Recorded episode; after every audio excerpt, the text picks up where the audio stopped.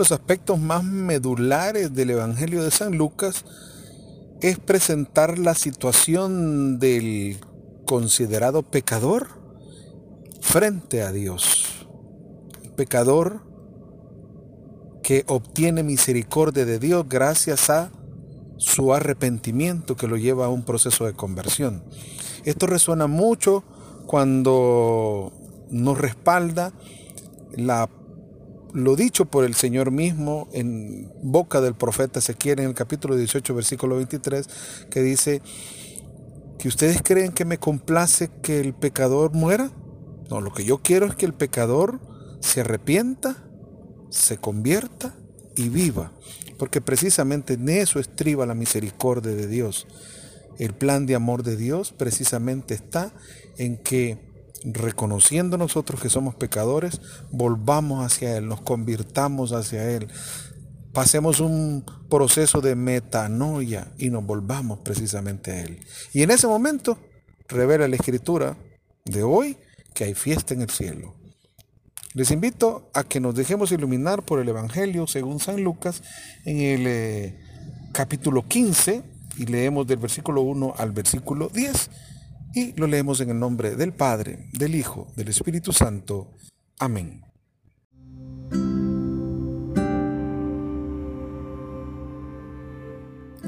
Los publicanos y pecadores se acercaban a Jesús para escucharle. Por esto, los fariseos y los maestros de la ley lo criticaban entre sí. Este hombre da buena acogida a los pecadores y come con ellos. Entonces Jesús les dijo esta parábola. Si alguno de ustedes pierde una oveja de las cien que tiene, ¿no deja las otras 99 en el desierto y se va en busca de la que se le perdió hasta que la encuentra? Y cuando la encuentra, se la carga muy feliz sobre los hombros. Y al llegar a su casa reúne a los amigos y vecinos y les dice, alégrense conmigo porque he encontrado la oveja que se me había perdido. Yo les digo que de igual modo habrá más alegría en el cielo por un solo pecador que vuelva a Dios que por 99 justos que no tienen necesidad de convertirse. Y si una mujer pierde una moneda de las 10 que tiene, o enciende una lámpara, barre la casa y busca cuidadosamente hasta que la encuentra, y apenas la encuentra, reúne a sus amigas y vecinas y les dice, alégrense conmigo porque hallé la moneda que se me había perdido. De igual manera, yo se lo digo, hay alegría entre los ángeles de Dios por un solo pecador que se convierte. Palabra del Señor, gloria y honor a ti, Señor Jesús.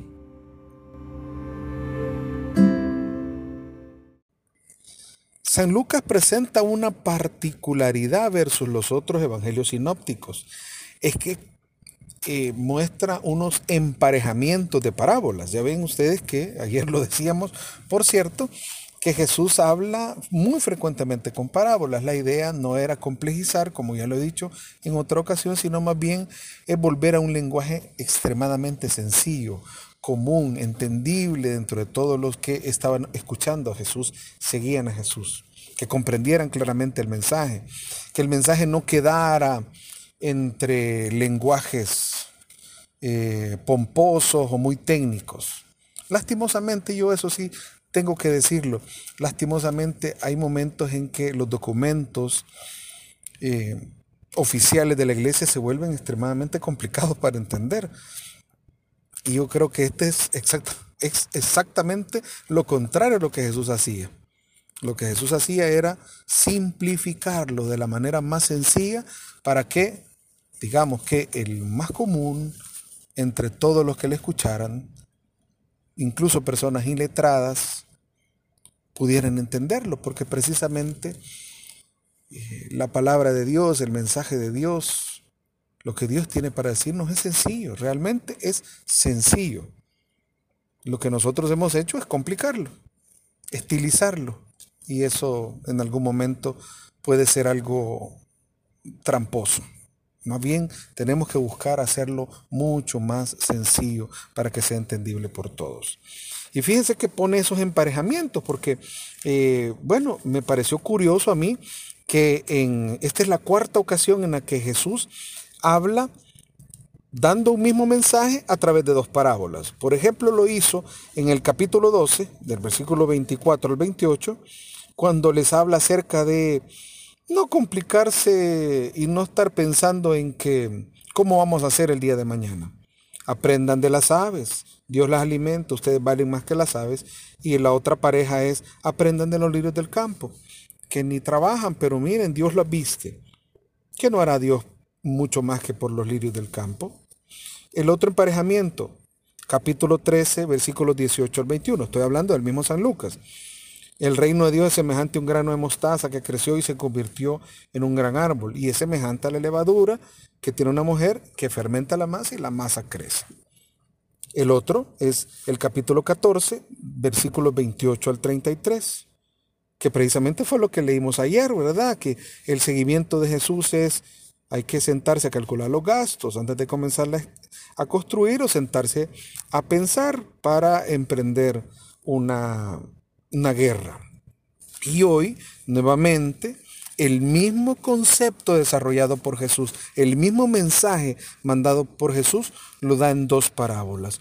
Una que le llamamos la oveja perdida o la oveja extraviada y, y las 99 deja las 99, se va a buscar la oveja perdida y el otro es el de la moneda o del dracma perdido, la mujer que ha perdido la moneda. Interesante porque, eh, ¿qué, querrá decirnos en, em, en esto de emparejar parábolas transmitiéndonos un solo mensaje? Es que lo quiere dejar más que claro. Decir, que no haya de alguna manera em, una excusa que podamos decir no entendí. No entendí. No, al contrario, es todo lo contrario. Lo quiero es que quiera, primero, quiero dárselos en un lenguaje simple y segundo, quiero que quede muy claro para que entonces nadie diga que no quedó incluido en el mensaje. Porque eh, Dios siempre quiere trazar eso. Jesús en su lenguaje, en su palabra, siempre era inclusivo sin dejar nadie afuera. Y hoy vamos a tratar de dejar esto claro, porque en algún momento pareciera ser como que a Jesús le importa más los pecadores que se convierten que los justos que ya están. Y no es ese el mensaje de la parábola. No es que Jesús aviente a las 99 ovejas y se, y se desviva por la perdida. Se desvive por la perdida, pero porque también se ha desvivido por las otras 99 se desvive por la moneda perdida, pero también le importan las otras nueve que quedaron en casa y que tiene aseguradas. Claro, claro. Lo que dijimos es que Él se complace en que nosotros nos convirtamos, nos volvamos a Él, porque eso nos genera vida, la conversión nos genera vida. Vamos al mensaje y me llama poderosamente la atención, espero que a ustedes también, y si no, les invito a que Pongamos un poco de atención del versículo 1. Miren, miren qué interesante. Dice, publicanos y pecadores se acercaban a Jesús para escucharle. Entonces yo puedo poner como que fueran dos tipos de auditorios o dos bandos o dos equipos. En un bando, en un equipo estaban, estaban publicanos y pecadores, considerados excluidos, considerados impuros, considerados no gratos. Todos se apartaban incluso para ellos todo lo que ellos tocaban lo volvían impuro, de acuerdo a la concepción judía. Y en el otro bando, en el otro equipo, en el otro extremo, dice, los fariseos y maestros de la ley, ¿qué hacían? Criticaban a Jesús, murmuraban en contra de él. Entonces, me gustaría que ahora hiciéramos un ejercicio. Querido hermano que me escuches, querida hermano que que te llega este podcast, este audio, ¿en qué equipo te sientes tú estar? ¿En el equipo que se sienta a escuchar a Jesús o en el equipo que se sienta a murmurar contra Jesús? Me pareció bien interesante y no quería dejarlo. Tuve esa, esa hermosa inclinación para pensarlo. ¿En qué equipo me siento yo? en qué extremo me siento yo. Yo creo que en algunos momentos, creo que tengo ratitos de los dos equipos. Aunque soy café, ¿verdad? Pero no. Es decir, hay momentos en que me siento tan lleno de Dios y me importa nada más escuchar a Dios y lo único que quiero es escuchar a Dios, pero también hay momentos en mi vida que me pongo a murmurar. Tal vez no murmuro de Dios, pero sí critico a otros y hago juicios adelantados de otros. Y eso, eso se vuelve un poco peligroso porque estamos jugando a ser Dios. El único que puede juzgar nuestros actos es Dios. Yo no puedo juzgar lo que otros hacen, aunque a mí me parezca que es pecado. Los publicanos y los que aquí se llaman pecadores tienen este título porque los judíos los consideraban así. Ellos ya habían hecho un juicio sobre ellos, una sentencia sobre ellos, un señalamiento, los habían etiquetado. Y en realidad, querido hermano, pensemos, pensemos. ¿Acaso tú nunca, de veras, nunca etiquetas a nadie? Y, y, y, en algún momento estás juzgando a personas. ¿No te ha pasado que de repente cuando estás en, estás, eh, alguien piensa diferente a ti, actúa diferente a ti, ya lo estamos juzgando? O de repente nos encontramos con, con, una, con, un, con una persona eh, homosexual a ver, ¿qué, ¿qué, sensación nos viene cuando estamos con un homosexual y vemos su comportamiento? ¿No nos hace bien fácil el criticarlo, el señalarlo, el juzgarlo e incluso hasta sentenciarlo? Mira lo que pasó con el Papa. Bueno, ya hemos hablado de eso, ¿verdad? Pero qué increíble. La sociedad estaba totalmente señalando al Papa. Pero bueno, eso pasará con un montón de gente. O cuando estamos en iglesia, nosotros algunas veces parecemos, dice el Papa, me parece interesante, que parecemos aduana. Que decimos quién entra y quién no. Quién debe de pagar impuestos y quién no. Es curioso, es curioso. Me gustaría que hiciéramos ese ejercicio. Y nos vamos a dar cuenta que hay momentos en que tenemos estos dos casos. Curioso que los marginados, los ignorados, los considerados malos, los considerados impuros, los considerados pecadores, eran los que estaban atentos para escuchar a Jesús. Me parece una lección extraordinariamente maravillosa, suficiente para entender que mi actitud siempre tiene que ser presto a escuchar. Ocupar mi tiempo, mi fuerza y mi energía en escuchar a Dios para entonces saber cómo hacer para entonces poder entender que yo necesito conversión, que yo necesito también de Dios, que yo hay momentos en que no actúo correctamente y necesito volverme a Dios, que hay momentos en que también peco y que también necesito conversión. No creerme justo, no estar en esa parte de justo. Y aquí es donde viene precisamente eh, esta situación cuando Jesús pone eh, la parábola, las dos parábolas que van orientadas al, al mismo sentido, termina con una sentencia parecida, ambas parábolas.